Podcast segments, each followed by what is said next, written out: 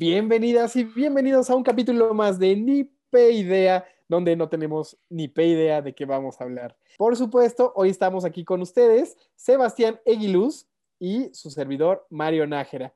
Y pues bueno, ¿cómo estás, Sebastián? Qué gusto saludarte. Muy bien, ¿y tu hermano? Muy bien, gusto, gusto volver a estar aquí compartiendo el micrófono contigo. Perfecto. Súper. Oye, Mario, eh, pues cuéntame, ¿de qué vamos a hablar hoy?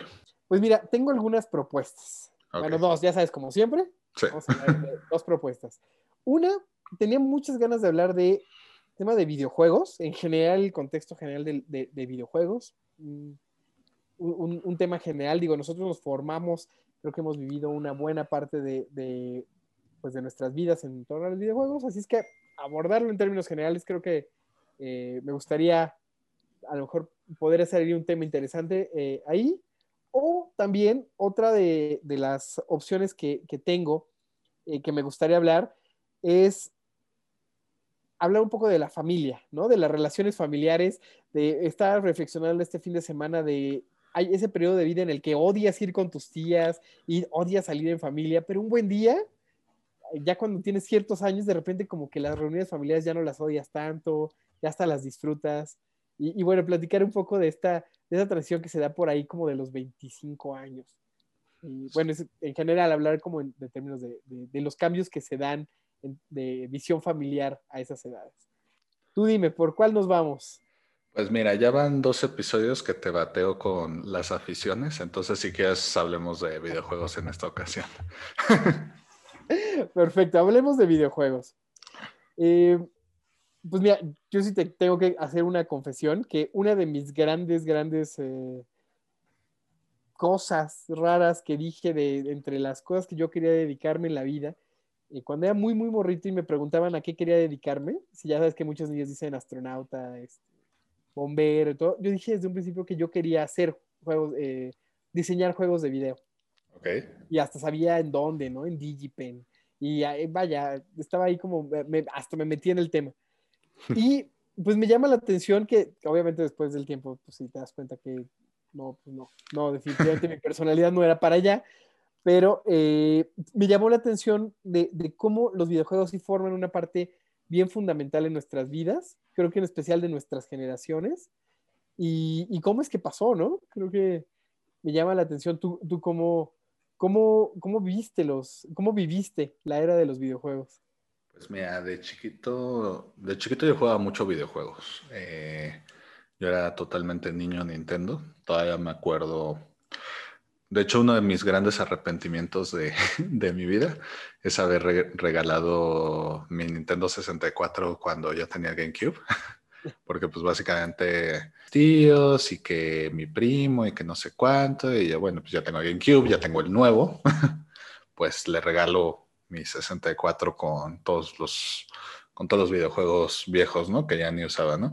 Y hoy en día es como, eres estúpido, Sebas, nunca has gozado tanto una pinche consola como, como ahí. No sé si son los mejores juegos de la historia o si solo es la nostalgia hablando, pero en ese momento, la verdad es que nunca, nunca, nunca, nunca había gozado tanto, o más bien, nunca he vuelto a gozar tanto unos videojuegos como cuando me llegó mi 64.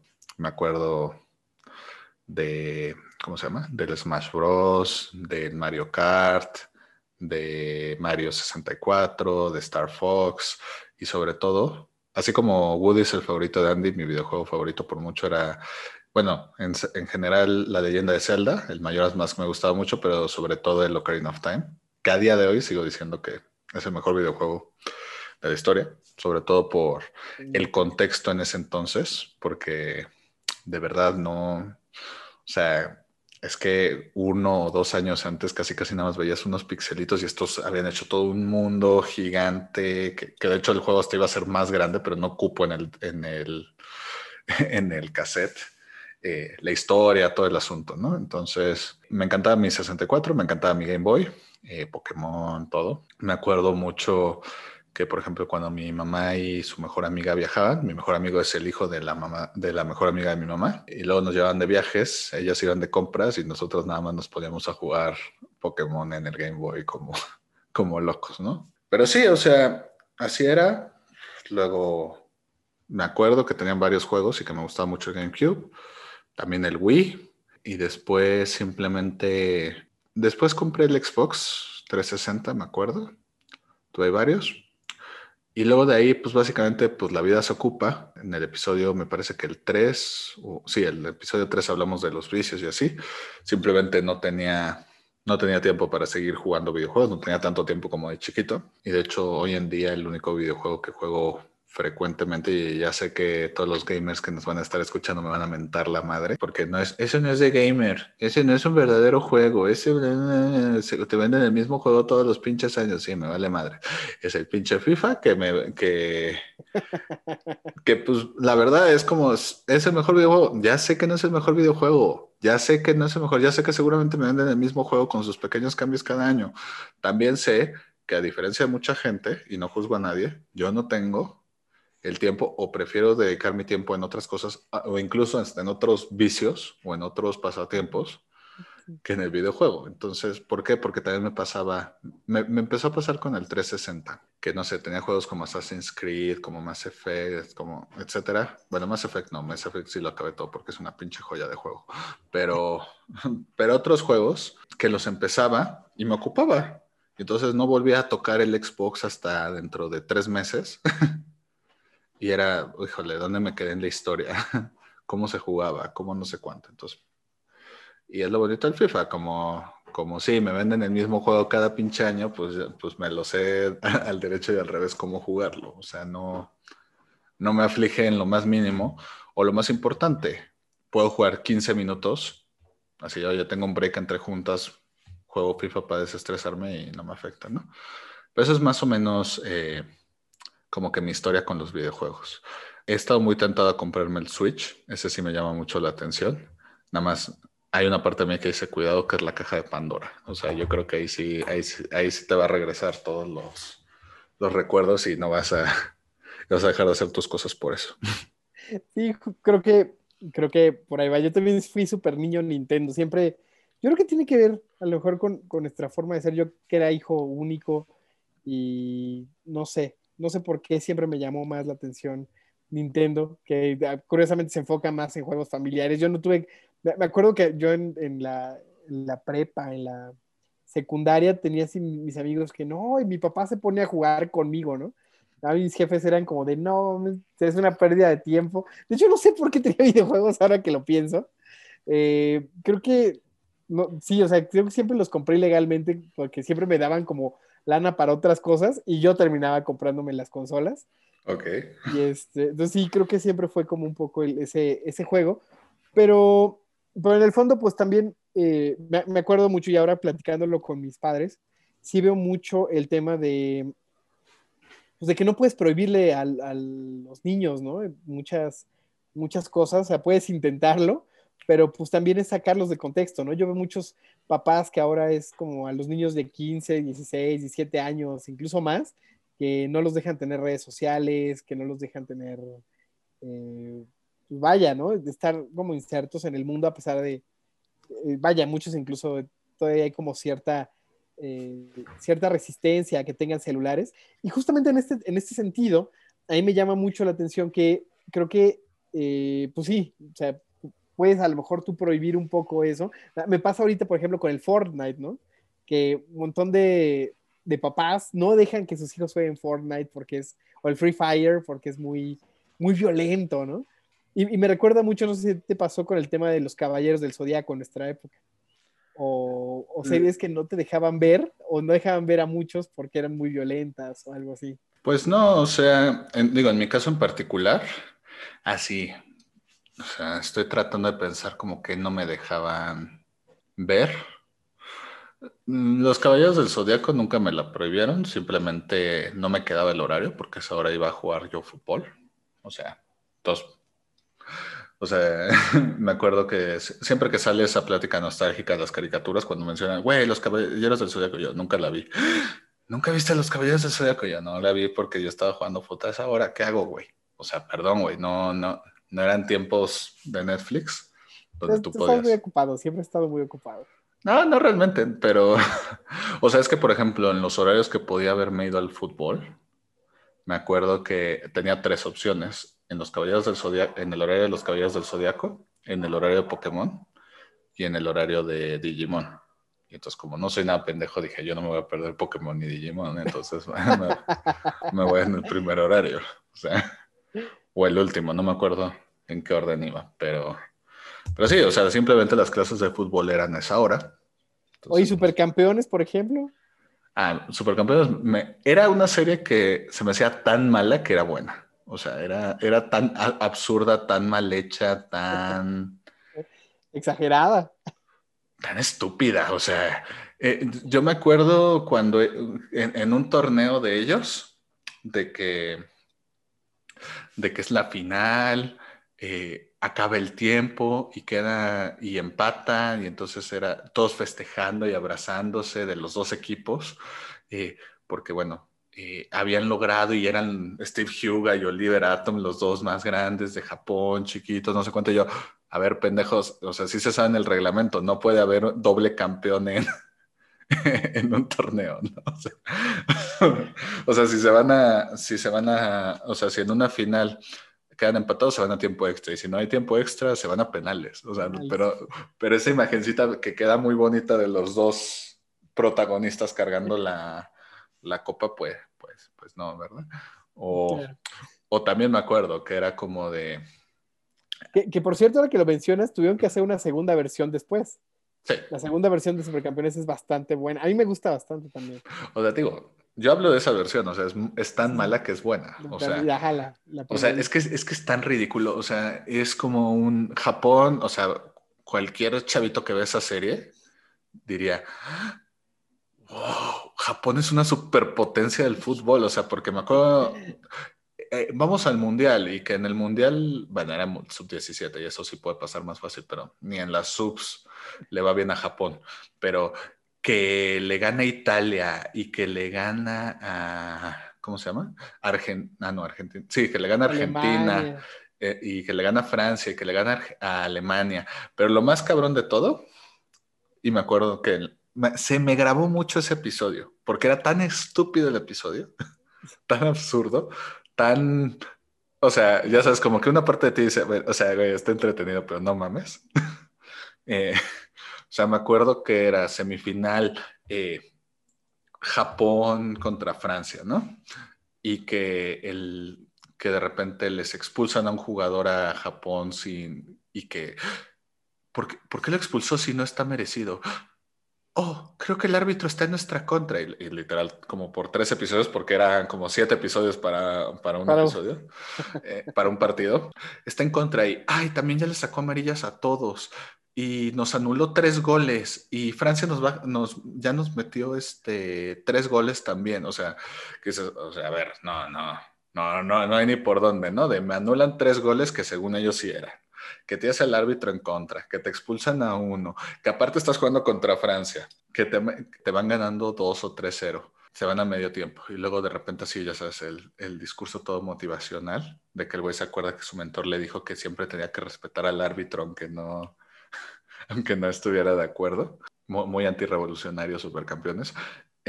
Total que les empatan, que les empatan y que de repente el árbitro no, era, no estaba en contra de ellos y que se van a penales. Y, de verdad me, acuerdo, o sea, imagínate cuánto que cualquiera que esté escuchando esto dirá, es que se vio ese episodio 200 veces. No, yo creo que lo vi una vez y se me quedó así de grabado, o sea, y que van y que el portero, que aparte ni siquiera era el portero titular, era el portero suplente, porque aparentemente Japón, a otra de las estupideces, Japón tenía el mejor portero de la historia, porque Benji Price era como, como todos los mejores porteros del mundo se hecho uno, o sea, paraba todo, pero que el güey dijo, no, o sea, no quiero jugar, no quiero jugar, voy a estar de suplente, yo sé que es el mundial, pero por, por lo que sea, quiero que el Richard Tex Tex juegue, porque pues, ¿por qué no? Entonces ahí el Richard Tex Tex, eh, ya, después de que empataron, que se van a penales, eh, le meten, le meten, le meten y luego les toca justo contra el mejor de Francia, le tira, medio... Ah, no, no el mejor de Francia. Bueno, uno de los mejores de Francia le tira, le para, lo lesiona, o sea, lo lesiona porque era tan fuerte el tiro que le lesiona la mano y dice, no, no, no, yo, yo, yo voy a jugar en vez de... eh, es como, a ver, lo que tú eres es imbécil, güey, no tiene, no, o sea, tiene la mano rota. O sea, no, no. Y entonces al siguiente, ahora sí, le toca contra el mero mero de Francia, le tira y con la mano lesionada, él se había lanzado para el otro lado del penal, agarra el poste y con el poste se lanza hasta el otro, para y con eso pasa Japón a la final. Y, o sea, qué mamada. o sea, digo, o sea, si eso pasara en la vida real es para ponerle una estatua, ¿no? Pero, pero sí, o sea, veías y Japón tenía al mejor delantero de la historia, al mejor mediocampista de la historia, al mejor portero de la historia, a lo mejor de todo, pero pero creo que creo que nos estamos divagando mucho. Yo sé que hablamos de muchas cosas, pero pero creo Sí. que el episodio va a acabar siendo de supercampeón. de supercampeones, sí, definitivamente, de la nostalgia. Creo que de eso va va a terminar siendo y está bien, eh, porque sí, creo que ya queda clarísimo que te, que te encanta el fútbol. Requerimos hacer uno. Yo, yo espero que el final de temporada de este, de este Podcast. de esta primera temporada sea sobre fútbol, algo en especial, algo va a salir. Tú eres mucho más doctor en esos temas que yo, pero ya ve- veo, ve- veo la pasión y me encanta ver la pasión de, de, de cómo, cómo odias la, la narrativa de. No, no, no de lo odio. O sea, Supercampeones. no, no, no, no, no, no, no. Yo amo el programa. O sea, Ah, es lo que claro. te decía, es tan malo que es, es bueno. bueno, O sea, claro, es, na- es narrativamente una joya. o sea, como, como caricatura de fútbol Ajá. ridícula, es muy buena. O sea, es muy buena porque es más entretenido, porque veías a dos gemelos saltando uno sobre el otro y veías a, o sea, veías al amigo de Oliver Atom, que no me acuerdo cómo se llama, que era un- uno que era bien pendejo de que, pero, o sea, era seleccionado nacional y aparentemente no lo debutaban en ningún, en ningún equipo de la liga japonesa, o sea, pero, pero siempre estaba ahí de fondo en el partido para apoyar a su amigo, porque pues así funciona, ¿no? Pero, ¿sabes qué? Tengo una propuesta de cambio de tema a mitad de, para que vean que de, verdad no tenemos ni idea de... de a ver, bien, a ver, cuenta, cuenta.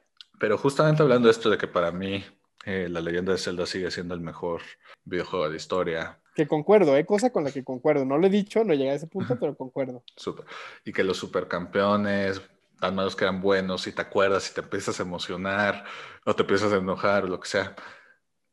El tema que quiero proponer es, ¿la nostalgia afecta demasiado nuestra vista? O sea, ¿realmente lo de antes era mejor?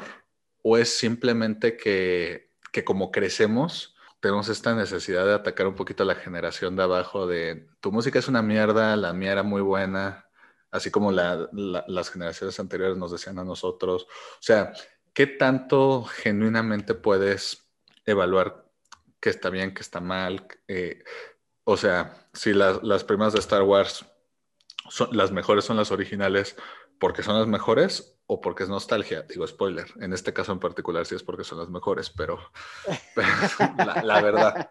Eso, eso dice alguien que vio las originales en su tiempo original. No, no, joven, yo no había nacido en 1977. Ah, es el 77. Ah, yo creo que sí te había tocado. Sí, es cierto, nos tocó la remasterizada, ¿no? Sí, Creo que la supongo. subí en el, como el 98. Una Yo la vi en el VHS, o sea, no sé si estaba remasterizado o no, pero Sí, sí, los episodios más bien fueron los que nos tocaron nosotros, ¿verdad? sí, no, sí, la 1, 2 y 3. La uno, dos y Pero tres. Que por cierto, qué horrible es el episodio 1, pero bueno, Sí, no es- vamos a hablar de los pod racers. pero bueno. Entonces, ¿te gusta que cambiemos ese? De hecho, me encanta, me encanta el enfoque que, que tomó, porque yo siempre he sido un, un, un fanático de, sea, de hablar de este tema, ¿no? A mí siempre que me preguntan, ay, ¿en qué año te hubiera gustado haber nacido? ¿O en qué época te hubiera gustado haber vivido, no? Y yo, pues, en esta, ¿no? O sea, o sea, a lo mejor soy muy realista o no sé qué, qué show, pero fíjate que me quedé mucho con esta, esta idea de, no sé si viste la película de Medianoche en París. De, Sí, la vi hace un montón, una de Woody Sí, Allen. no, con- tiene un montón. De Woody Allen, donde sale este, este chico, no me acuerdo el que, el que tiene la nariz. ¿Perdón? Owen, Owen Wilson. Wilson. Exactamente, donde sale Owen Wilson. Pero bueno, en resumen, eh, la trama de, lo que quiere expresar aquí Woody Allen es muy cierto, ¿no? Él viaja al pasado, al que, al, a la época que él dice que era la mejor del mundo, ¿no? Donde está, está Picasso y donde están los surrealistas y donde está eh, Hemingway y vaya, o sea, donde están como todos los héroes que son como sus escritores, y cuando está ahí resulta que ellos no son felices, ¿no? Y les dice, oye, tú estás viviendo la mejor época del mundo, ¿no? ¿Por qué no? No, es no porque la mejor época del mundo fue hace 50 años, ¿no? Fue a, fue a finales del siglo XIX. Y entonces, pues van para allá y entonces ahora sí también pasa lo mismo y con estos del siglo XIX, igual, ¿no? Sí, yo sé que esta época es increíble, pero la época, la mejor época fue el romanticismo, ¿no? Con Beethoven. Y, y entonces te das cuenta que siempre hay como un, como un anhelo, ¿no? Generacional de que el tiempo pasado fue mejor.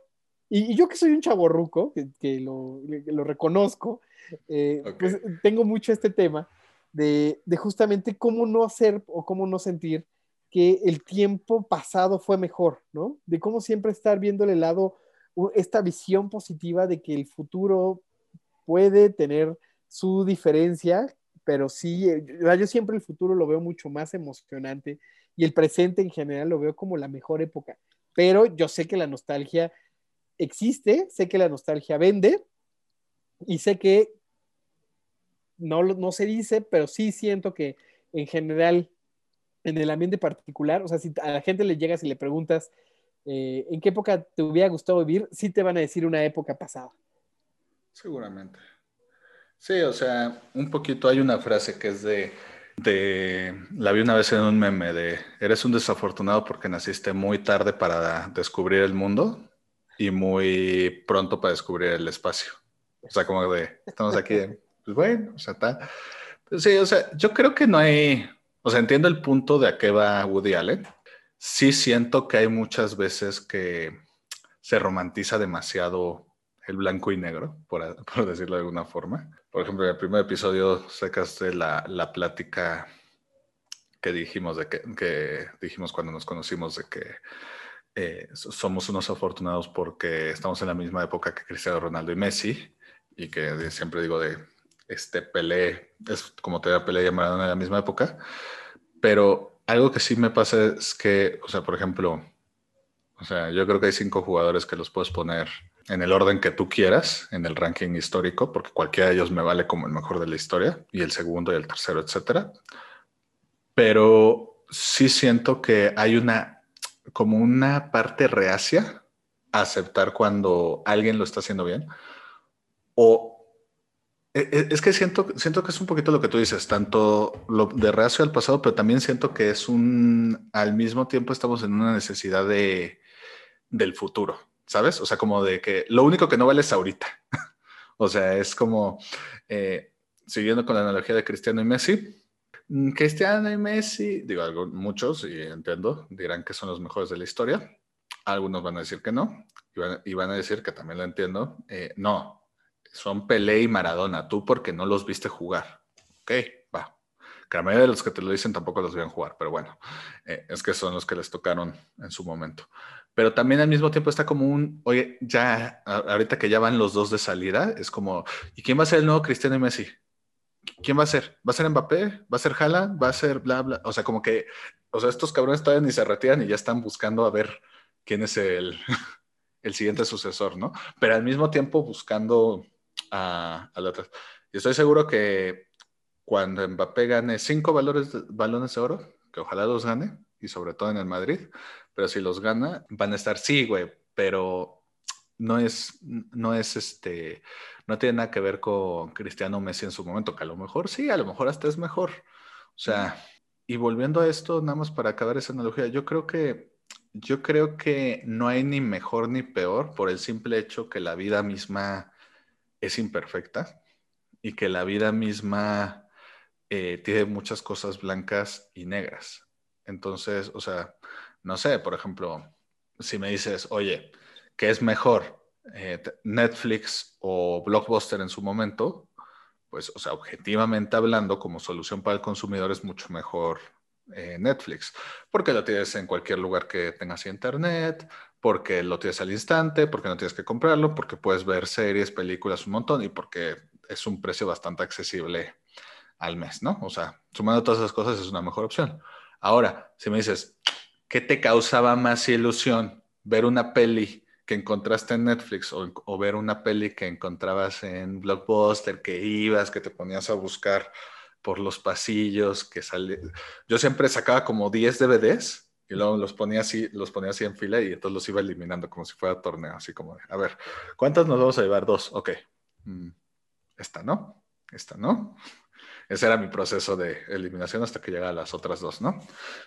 Pero, pero sí, o sea, es que es un poquito, este ejemplo que se me acaba de ocurrir, yo creo que, que, que va a lo que yo pienso, o sea, yo creo que mm, la nostalgia merita de de todo era bonito en el pasado y la ambición o las ganas de ver el futuro hace que, creas que, quieras conseguir la siguiente nueva cosa o como es innovador o como es disruptivo, lo que sea. Pero al final del día, eh, pues todas las soluciones, todas las vivencias, todo, pues es este, pues todo tiene un poquito de bueno y un poquito de malo. Y pues si la vida misma no es perfecta, pues no creo que nada que tenga que ver con la vida misma, ni una fase anterior, pues sea perfecta. Volviendo al juego de la leyenda de Zelda. ¿Por qué digo que es el mejor juego de la historia? Para mí, que desde hace mucho no soy gamer, entonces a lo mejor ya sale uno mejor. Porque en su contexto, en su momento, en su X y Z, sí se me hace un game changer y que lo tenía todo, que tenía, o sea, claro, si me pongo a ver un Nintendo 64 ahorita, digo que es esta mierda de, de, de, de gráficas. Pero claro, lo pones en su contexto y es como, oye, wow con el nivel de gráficas. Wow que fue creo que el segundo juego del 64. Eh, si ves la historia, seguramente ahorita ya la ves repetitiva. ¿Pero por qué? Porque fue una historia tan buena que sacó muchos y es más, han salido mil juegos de Zelda desde entonces. Eh, entonces, yo creo que los productos, las empresas, eh, las experiencias, lo, lo, que sea, son productos de su tiempo. Y no creo ni que sean mejores ni que sean peores. Y hay una parte de mí que dice, ojalá todo sea mejor porque la idea es que eh, vayas mejorando con el tiempo. Pero pues, de nuevo, eh, es más, ¿tuviste un... ¿Te acuerdas de una caricatura que se llama Recreo, hablando de nostalgia? Sí, claro, por supuesto. Bueno, en Disney Plus está todo Recreo y con, obviamente por nostalgia me la eché toda otra vez. digo, la tenía de fondo mientras trabajaba, pero en ciertos momentos era como. Sí es cierto, este personaje no me acordaba de X, XYZ, ¿no? Hay un episodio que justamente, eh, no sé si te acuerdas que había un rey del palacio que se llamaba Rey Bob, que tenía así como que su casco Sí, claro, claro. Literal era el rey del recreo, básicamente. Sí, sí, el que cargaban y toda la cosa. Sí, Ándale. Sí, el, mi rey antes de que existían los mi reyes, pero bueno. Eh, total, el, hay un problema con, ¿cómo se dice? Hay un problema con una discrepancia en un juego, entonces el rey Bob como que dice, hay huevos, y le manda a su lacayo a que vaya a buscar a la biblioteca algún reglamento.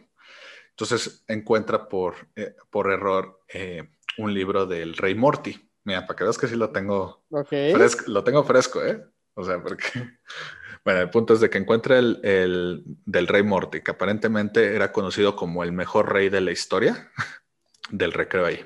Entonces dice, tenemos las reglas del legendario Rey Morty. Entonces mi primer decreto es que todo, todas las reglas del juego sean exactamente como los hijos del Rey Morty, porque es el más chingón, porque es el mejor rey, porque bla, bla, bla, bla, bla. Súper. Entonces ponen primero, eso, ah, qué cagado. Y ya todo bien. luego empiezan a cambiar las reglas. Entonces, como de, oye, vamos a jugar básquet. Eh, ¿Dónde está el balón? No, no puedes jugar con un balón. ¿Cómo? Sí, este, tienes que jugar con una piedra. Bueno, pero voy a jugar básquet. ¿Cómo voy a jugar con una piedra? La, la, ley del rey Morty es que tiene que ser con una piedra, porque bla, bla, bla, no sé cuánto. Ok. Otro juego. Eh, Vamos, hay, en México no lo usamos tanto, pero los gringos tienen mucho un juego que es como una barra, como un tubo, que tiene una pelota y le vas haciendo así. Y lo mismo, y era, lo amarraban, pero con un tronco. y era como, ¿cómo, ¿cómo, voy a jugar eso con un tronco, no? Así. Entonces, primero como, oye, empiezo a creer que, el rey Morty está, ¿cuál gran rey? Estaba loco, estaba tonto. Y de repente dice Gretchen, que es la, la lista, la, la de los lentes, todo eso, dice, no, es que ¿saben qué?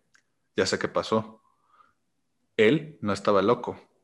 Es que él era un rey muy sabio para su época. ¿Qué, qué pedo? Sí, lo que pasa es que él fue un rey de recreo en los 30, cuando estamos en la Gran Depresión, cuando no había dinero, y él quería, y él básicamente inventó reglas cuando no había recursos para que tuvieran juguetes, para que todos pudieran jugar con lo que ya estaba en el recreo, ¿no? Entonces, ah, qué, bien que no se cuenta. Bueno, pero pues ya no vamos a usarlo, o sea, ya tenemos, ya tenemos juguetes, ya tenemos todo, o sea, como, como que ya hay que dejarlo, ¿no? Entonces, pues ya, el, básicamente la historia de, más bien la moraleja relacionada a esto es como de, yo creo que hay sabiduría en el pasado, que eso creo que ya lo habíamos mencionado en otro, y hay ambición por el futuro, pero también creo que las personas y los productos y todo son productos de su tiempo. Y justamente el ignorar ese aspecto hace que, que se tenga nostalgia, o sea, yo creo que es diferente una nostalgia de, ay, qué padre, qué padre lo de lo del blockbuster.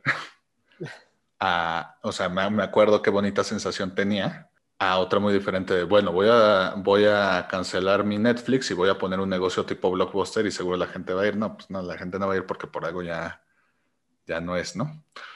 Que, que de hecho, no sé si escuchaste lo que pasó, ah, que, que era un blockbuster en todo el mundo. ¿Sí sabes? No, no, no.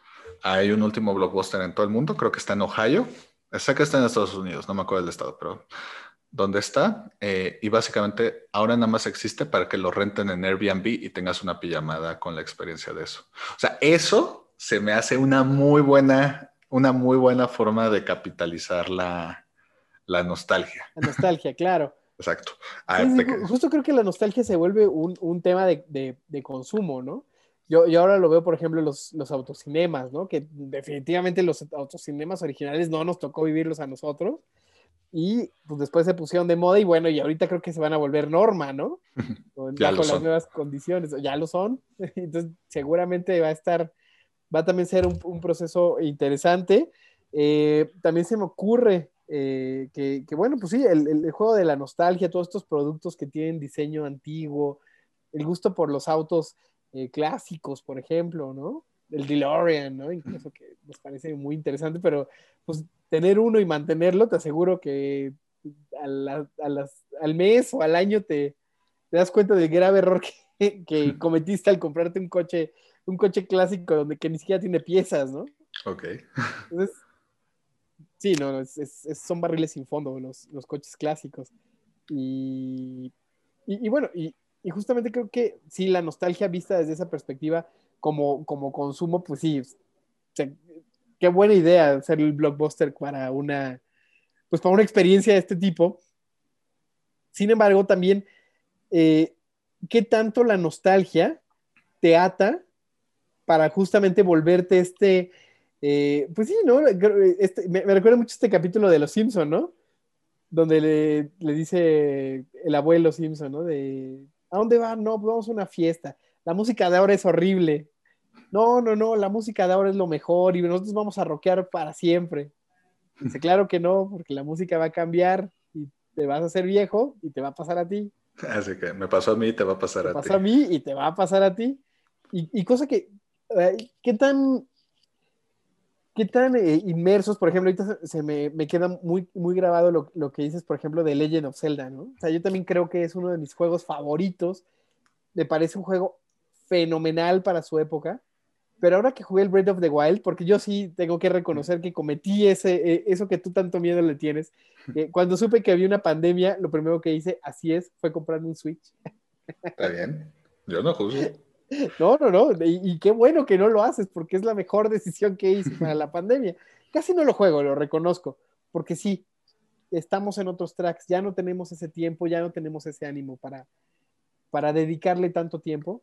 Pero es cierto que ahora que veo un, un Zelda Breath of the Wild, ¿no? Que es totalmente diferente, al principio me generó conflicto, porque sí fue un, un tema como de, este no es el Zelda que conozco, ¿sabes? Este no es no es el link que conozco, este no es la historia que conozco, a pesar de que conozco varios elementos. ¿Qué pasó, no? Yo me quedé como con Mayoras Mask, yo me quedé con, con esas ideas. Y bueno, y ahora acá con este nuevo contexto, ¿qué hacemos, no? Y fue cuando dije, a ver, pues relájate, juégalo, disfrútalo y, y pues a ver qué, qué, encuentras, ¿no? Y sí, te has dado cuenta que, hay, que es un juego maravilloso Estoy seguro que este juego es para algunas generaciones el mejor Zelda, ¿no? Porque es el Zelda de, de su generación. Pero, pero entonces te hace preguntar, por ejemplo, ahí me, me, recuerda también algo, otro caso bien específico, Harry Potter. O sea, para nosotros las sagas de Harry Potter son como fundamentales. Sin embargo, para niños o para chicos que ahorita tienen 15 años, quizás menos, o sea, para ellos Harry Potter es animales fantásticos, ¿no? Y nosotros vemos animales fantásticos y es como de, no, pues no, como que no nos prende. pero ellos, ajá, sí, exacto, nosotros es como, ay, la forzaron. Pero ellos las anteriores no les conectan. Les conecta mucho más un, un animales fantásticos. Entonces, yo creo que sí nos estamos haciendo viejos. creo que es la, la, primera, la primera conclusión que sí, que, que sí veo, que, que, así como nosotros probablemente veíamos a los, de, a los chicos de 30 años cuando teníamos 15 años o 14, pues quizás ahora pues somos eso, ¿no? Entonces, pues uno, ¿cómo aceptamos esa parte? ¿Cómo aceptamos que ya no estamos ahí? Y dos, ¿cómo lo ocupamos también para hacernos conscientes de eso y no quedarnos clavados en eso que sí son 15 años, que son una o dos generaciones culturalmente hablando diferentes, ¿no? Fíjate que en cierta parte estoy de acuerdo contigo y en cierta parte discrepo, pero eso es por lo que siempre digo que no tengo respuesta absoluta. O sea, es que, por ejemplo, con lo que tú dices de Harry Potter, me viene a la mente el ejemplo de Toy Story 3, cuando salió. Me acuerdo que estábamos y en la sala de cine habíamos pues, chavos de mi edad, yo estaba en la prepa y, y niñitos, ¿no? Y, todos los, y cuando Andy está regalando a, a todos los juguetes a Bonnie al final de Toy Story 3, me acuerdo que todos los adultos o adolescentes o lo que sea, estábamos berreando y los niños como si nada. Entonces era como... Y digo, o sea, fuera del hecho de pinches squinkles no tienen alma. no, o sea, al final del día, ahí sí va con lo que tú dices de, güey, es que, perdón, para ellos es una película animada más porque ya tienen tres al año. No digo que no puedan disfrutar Toy Story 3, pero no, no, a ver, vamos, no es lo mismo se va Woody o Woody de Handy para, para un squinkle de 10 años que, ¿eh? que que para nosotros que de chiquitos, o sea, que no habíamos visto, creo que pasaron 10, 12 años entre Toy Story 2 y Toy Story 3. Entonces, eh, para nosotros fue como de, dejamos a Woody con toda la pandilla, todos felices, Andy es niño, no sé cuánto, y de repente Andy creció como nosotros, que fue una genialidad de Pixar. Y, y es como, no, es que, ¿por qué se va? El, el, otro día justo andaba hablando con mi socia Bere y le dije eso de, de, de, que estaba viendo Toy Story 3 y, volví y, y vi Toy Story 4 también que por eso odias a Bonnie, porque che perra. la verdad. Así de, de, eh, oye, es que la, es que la escuincla, mi vaquerito, y chillándole para que le den a Woody solo para que en la siguiente película, que fue como dos meses después, lo esté, ni lo esté pelando para jugar. Con un tenedor. Exacto. No, y es que aparte yo me eché las cuatro de golpe, o sea, me eché maratón de Toy Story, entonces tenía muy grabado el de Toy Story 2 cuando el capataz le dice a Woody de Perdón, es que me dio feeling, pero que Capataz le dice a Woody, Woody, ¿crees que Andy te va a llevar a, su boda o a la universidad cuando se vaya? Y yo, cabrón, sí se lo iba a llevar, o sea, sí se lo iba a llevar a la universidad. Y no se lo llevó por la pinche escuincla que andaba chingando. pero, pero bueno, eso es como de, es, ese es como el ejemplo que quiero dar para lo que tú dices, que tienes toda razón de que a lo mejor no conectan porque esos son los mismos personajes, pero no es el mismo contexto de los personajes para ellos. Pero también me acuerdo con toda la, eh, con toda la controversia de las últimas de Star Wars, el episodio 7, 8 y 9, que para mí, digo, yo sé que muchos odian el episodio 8 y entiendo por qué lo odian, por todo lo de Luke Skywalker pero para mí es después del, Imperio Contraataca la mejor de Star Wars, como película, como trama, como manejo, por muchas razones, que eso abarcaría todo un episodio. Para mí el episodio 8 es después del episodio 5 la mejor de Star Wars.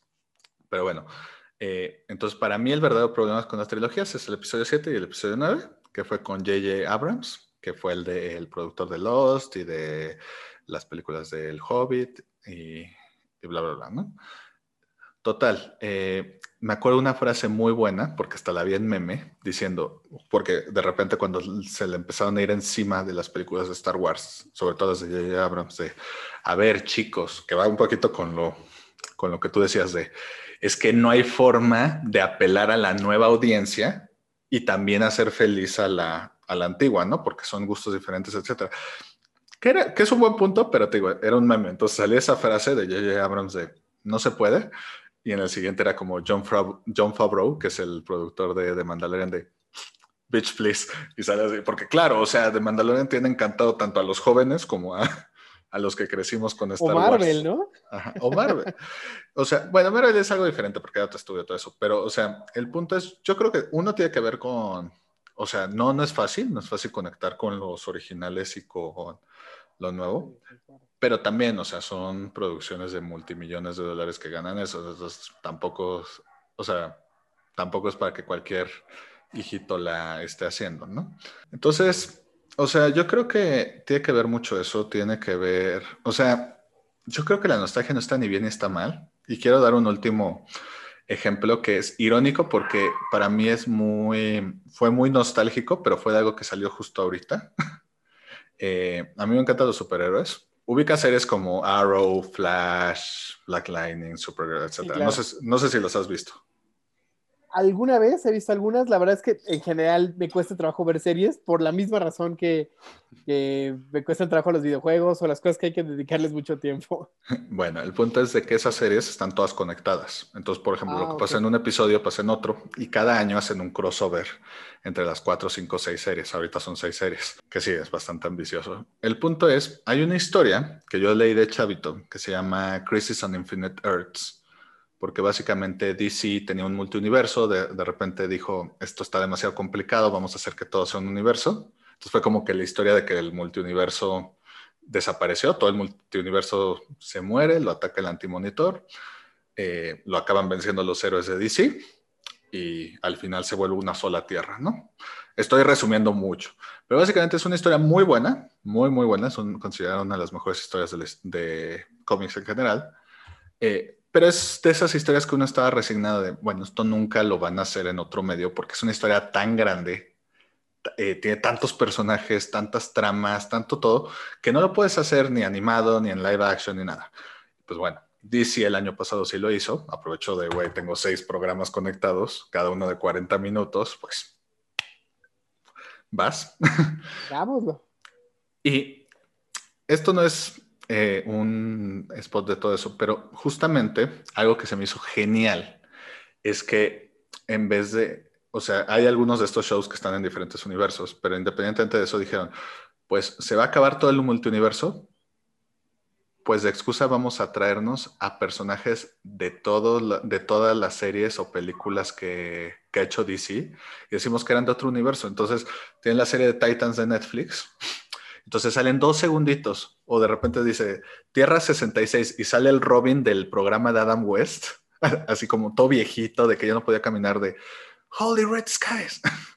o sale Tom Welling, el Superman de Smallville, sale ahí, o sea, salen todos los personajes, o sea, ves todas las series que ha tenido DC, todas las películas, hasta sale Ezra Miller, el Flash de las películas, sale ahí. Espero que no se enojen por los spoilers, pero ya lleva más de un año que salió, y está todo en Netflix por si lo quieren checar.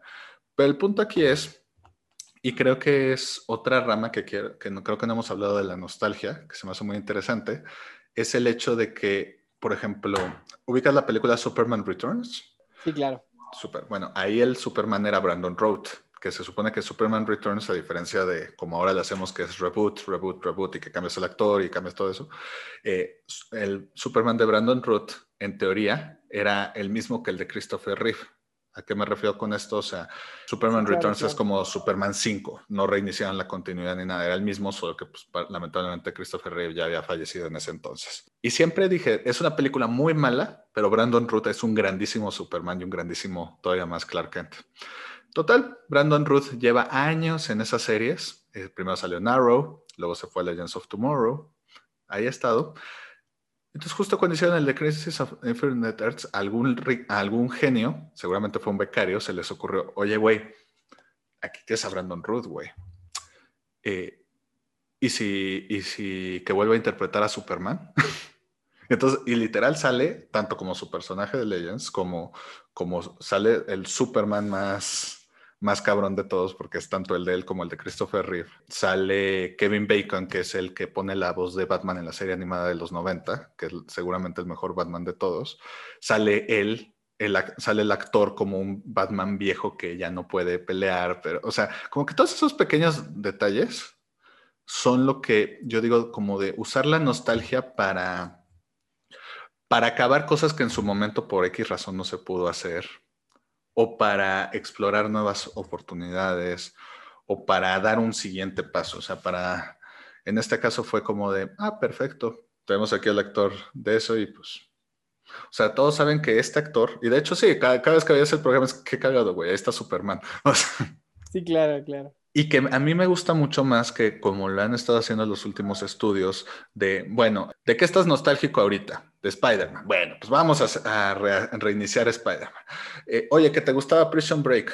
Eh, pues vamos a reiniciarlo con el protagonista. Oye, que el protagonista se murió hace 15 años. No importa, güey. Vamos a revelar que no se murió y vamos a revivirlo nada más porque, porque, es, porque es más fácil revivir una vieja eh, licencia con aficionados nostálgicos que crear algo nuevo. Y justo quise contar toda esa historia de lo de Crisis on Infinite Earths porque dije, esta se me hace una mejor forma porque agarras cosas nostálgicas, el Batman con el que crecieron algunos, el Superman con el que crecieron algunos, pero le da suficiente giro diferente. o sea, no es un Henry Cavill ya no va a ser Superman para traer a Brandon Roth, es un en este especial salió, lo ves, dices, güey, qué chingón, y ya, y ya, o sea, cada quien se va, ¿no? O sea, que te digo que que cada vez veo más eso que, me da un poquito de hueva, si te soy honesto, el...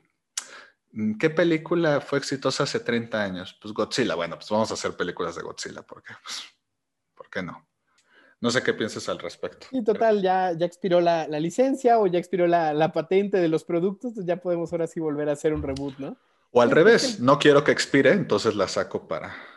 Ajá, que eso es mucho. Cualquier cosa. Para reiniciar. ¿no? Exactamente.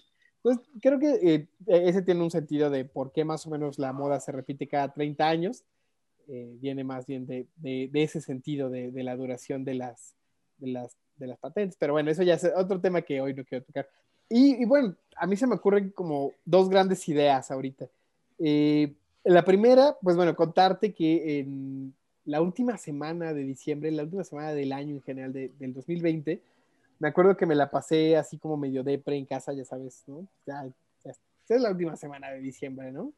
Eh, ese, aparte ese eh, periodo de transición entre Navidad y Año Nuevo, donde no sabes qué vas a hacer y donde, aparte ahora que en pandemia y todo medio raro, pues literal yo estaba agarrando unas cobijas y viendo la tele, ¿no? Y me acuerdo que vino, vino a visitarme un compa y el güey me dijo, no, vamos a ver una película buenísima. Bueno, es la peor película que he visto, ¿no? Bueno, no, no la peor, pero pero muy, fue una película muy, muy mala que se llama Ready Player One. No sé si tú la viste. A mí me encanta esa peli. A mí me encanta. Pero entonces es del team de, de, mi compa. A mí no me encantó porque la sentí forzada, ¿no? Porque sí sentí como que la está algo forzada, pero tampoco creo que sea mala.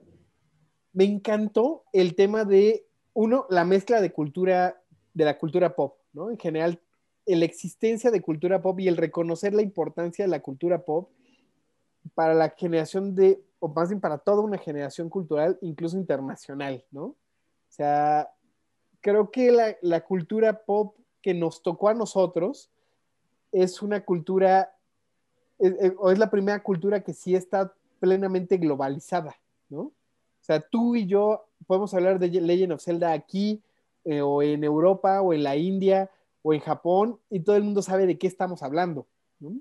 Cosa que quizás en nuestros papás no tanto, ¿no? O sea, de repente mis papás a lo mejor oyen música de, de Enrique Guzmán y pues, pues, nada más, ¿no? A lo mejor en Latinoamérica, a lo mejor en algunos países, con alguien de su generación, pero, pero no pasó ese, ese fenómeno de, de, que la cultura pop sí fuera ahora un fenómeno, un fenómeno global.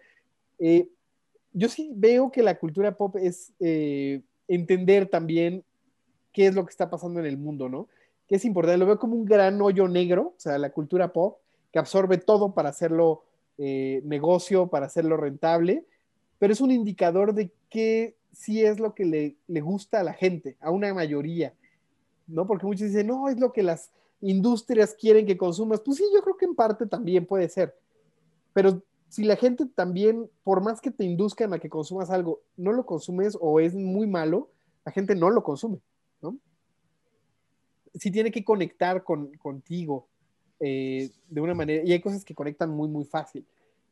Y entonces, bueno, esa es como la, la primera idea, ¿no? Que, que, a mí me encantó de Ready Player One, el tema de, creo que somos la primera generación consciente de la cultura pop y la importancia de la cultura pop en la construcción de toda nuestra, nuestra realidad, nuestra historia y cómo está vinculada nuestra vida, queramos o no, de una u otra forma, pues estamos conectados a esa cultura. Y eh, la segunda parte que, que, que, yo quería abordar eh, sobre este tema de, cómo conectar de repente generaciones que están pues, bien diferentes, ¿no? Y que como, como pasó con Toy Story, ¿no?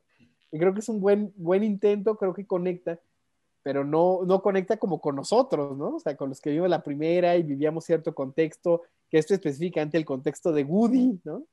El protagonista, él era niño, tú eras niño, entonces te sentías como conectado con él, ¿no? Y eh, acabo de ver apenas una obra que, que puedo ver de manera objetiva eh, y que personalmente me gustó, porque creo que no está pensada ni para ni para el, el, sector original que vio la original, ni para la nueva, porque ya pasaron demasiados años. No sé si viste El Resplandor de Stanley Kubrick. ¿La peli? La, la película. ¿Era con Jack Nicholson? Con Jack Nicholson. Sí. Es que sé que hubo un reboot. Ah, no, la de. La, la que hicieron con el. Con Ewan McGregor. A eso vas, ¿no? La, la, secuela, la de, Doctor. Doctor Sueño. Eso. Doctor Sueño. Personalmente me pareció fenomenal. O sea, me, me, encantó. Porque el resplandor no tiene nada que ver con nosotros. O sea, no nos tocó. O sea, lo hemos visto porque, no, las referencias y sabemos que es eh, un cine de culto y hay un alto sector de nuestra época que no la ha visto, ¿no? Que, y, los que la hemos visto, pues la hemos visto por, pues, por, la, pues, por la curiosidad y por el tema cultural que, que, que, nos han dicho de, bueno, pues es un, vaya, hasta en Ready Player One sale mencionada, ¿no? Como parte de esa cultura popular ochentera, setentera. Entonces, pues ya propiamente nosotros ya no cabemos ahí, pero por el otro lado está esta de Doctor Sueño, que siento que hace un gran trabajo conectando. ¿Cómo conectas una película 30 años después? Y lo haces bien. Definitivamente no fue un éxito, éxito en taquilla. Yo no esperaba que lo fuera. Yo creo que desde la misma concepción, porque sí iba dirigida a un nicho muy, muy, muy pequeño, ¿no? O sea, los que ya habían visto El Resplandor y que aparte tenían ganas de ver una secuela. O sea, entiendo la, la cómo no, no fue es hecha con ese sentido, pero sí fue hecha con un sentido de, eh, y bueno, es una sensación, no, no porque no, no, puedo garantizar que haya sido así, pero sí siento que fue una declaración, ¿no? Sí fue un tema como, como más de expresión artística, decir, bueno, ¿cómo retomo aparte a un señor maestrazo como lo es Kubrick en una obra, en una de sus obras cumbres, uh -huh. y la convierto ahora y le hago una secuela aparte, ¿no? Me pareció una joya muy buena, entonces eh, creo que sería mi recomendación para quien esté escuchando esto, si, si pueden darle un ojo a las dos películas, pues creo que está, es un ejercicio interesante de cómo, cómo conectar quizás dos culturas eh, con dos visiones, con dos formas de hacerlo, pero con una misma narrativa a lo largo de, dos generaciones totalmente diferentes. Yo creo que, tal y como tú lo decías, por ejemplo, con, con eh, como, como lo decías con, con DC, ¿no? Que sale hasta este, este Batman viejito, ¿no? Del Pow wow y todo esto. Bueno, ese era el Robin, pero sí. El Robin, perdón. El, el Robin. Y, y, por ejemplo, me, me, pasó también esa sensación en, el, en esta de Spider-Verse, ¿no? Que también me parece una joya de, de las películas de Spider-Man y la de Miles Morales. Sí, es la mejor. Es una, sí, es una joya, es una joya. Y curiosamente es la que menos ha recaudado de todas las de Spider-Man, ¿no? Bueno, pero es porque era animada, es otra, okay. es otra dimensión. De hecho, es la. De, del estudio es por mucho la más taquillera de la historia. O sea, fue un éxito. Y, y aparte, sí, fue un éxito. Fue, digo, ganó Oscar y todo, toda la cosa. Y también otro detalle: esa película en especial, ese es el Spider-Man de los niños de ahorita. O sea, todos los niños ahorita cuando hablan de Spider-Man hablan de Miles Morales. Sí. Yo, yo, estoy impactado, yo no me había dado cuenta de ese fenómeno. O sea, nuestro, nuestro referente es ese Peter Parker de, de este, ¿cómo se llama este, este tetazo? Este, Eh, muy- Tobey Maguire. De, de Tobey Maguire, que me cae increíble. Que por ejemplo, perdón que te interrumpa, pero algo que hace muy bien, justamente lo que decíamos antes de conect, que es muy difícil encontrar la forma de conectar con ambas audiencias. Por ejemplo, Spider-Verse lo hace perfecto. ¿Por qué? Porque sale Miles Morales, que te lo ponen como nuevo, nuevo, joven, hasta con el tema de diversidad, porque es mitad negro, mitad mexicano. Mexicano. claro. Entonces, o sea, ya por ahí, pero al mismo tiempo, en Spider-Verse, cuando ponen un montón de Spider-Man, el segundo que sale más es como el Toby Maguire si hubiera ido su vida un poquito jodida, ¿no? O sea, porque de hecho empieza la película, tanto con el Spider-Man que se mueve al principio como con ese, y ves flashbacks, y los flashbacks son películas de las de Toby Maguire de Tobey Maguire, de- de exactamente. joven, cuando va con el tren, cuando pelea con tal, etcétera. Exacto. Entonces, eh, o sea, como que agarraron muy bien porque fue de los que crecieron, se pueden identificar con el Spider-Man más viejo, que a lo mejor la vida no le ha ido tan bien como hubiera creído, y, el otro, y los niños se pueden juntar con, digo, se pueden visualizar con el ch- chavito que está aprendiendo, que se quiere comer el mundo, que etcétera. Esa, esa se, me hace una, se me hizo una muy buena forma, que no es una Ese fórmula detalle- segura. Ajá, Sí, perdón. claro, ese detalle narrativo de, del Spider-Man que se divorcia de Mary Jane y pues panzón, y, o sea, ese conectó totalmente con nuestra generación, ¿no? No sé si tú ya tengas amigos ahí, pero yo ya, eh, yo, yo digo que no empiezas a sentirte viejo cuando tus amigos empiezan a casar, sino cuando tus amigos empiezan a divorciar. Entonces, Bueno, afortunadamente ninguno de mis amigos casados se ha divorciado. Entonces, Qué bueno. No, sí, a mí ya me, ya me pasó. Y yo creo que ahí es donde dices, madre, ¿no? Si, si ya crecimos, ya estamos en otro, en otro momento. Y yo creo que sí conecta este, este Spider, es- esa Spider-Verse a mí me parece una joya narrativa en general. Es, es una... Yo no esperaba nada de esa película. Literal la vi un día que estaba ahí eh, tirado y, y vi que estaba en Amazon y me puse a verla. No esperaba nada de, de Spider-Verse y, y bueno, me pareció una, una joya. Quien, quien sea que él haya, haya escrito ese guion, neta, se merecía el Oscar y qué bueno que se lo dieron. No le dieron el Oscar a él. Él es el, eh, no sé de por qué fue, de hecho. fue, fue por mejor película animada, pero en joya. películas animadas solo hay esa categoría. Sí, O sea, en- en- en- ya es en las live action donde ponen mejor actor, mejor actor de reparto, mejor bla, bla, bla. Eh, pues le dieron un Oscar, o sea, es una chulada. Pues sí, al director. Bien. Súper. Pero bueno, eh, yo creo que podríamos hablar mucho de esto porque pues al final del día, pues a todo el mundo le gusta hablar de las cosas que le hicieron feliz, sobre todo cuando le hicieron feliz de chiquito. Pero para ir terminando, para que no se nos vaya este tema, para todos los que nos están escuchando, de nuevo, muchas gracias por apoyar el podcast de Nipe Idea. Eh, si nos están escuchando en YouTube, no sean malitos. Si les gustó, hay una manita que significa like. Eh, nos ayuda mucho si lo ponen. También hay un botón que dice suscribir, que es totalmente gratis, que nos ayuda a seguir creciendo como canal. Y si nos están escuchando en Spotify, solo oprimir el botón de seguir para que se enteren de, todo de todos los videos, eh, que no se les vaya ninguno. Y pues, si por alguna razón les gusta todo lo que decimos, pues, ¿por qué no? Compártenlo a, a la gente. Y bueno, si están en YouTube pueden ir a los comentarios y decirnos que, que estamos tontos, que las mejores películas de Star Wars fueron el episodio 1, que es... que Nadie la- va a decir eso.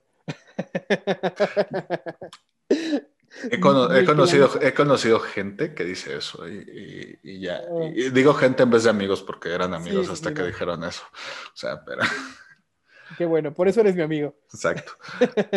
Pero bueno, o sea, si discrepan, si ponen o si nos quieren poner cosas que les han dado nostalgia a ustedes, pues ya saben, ahí está el video. Y pues nada, eh, Mario, muchas gracias por el tiempo. Gracias a ti. Y pues nada, sigan escuchando, aunque no tengan ni idea de qué vamos a hablar. No se mueran, por favor. Los queremos.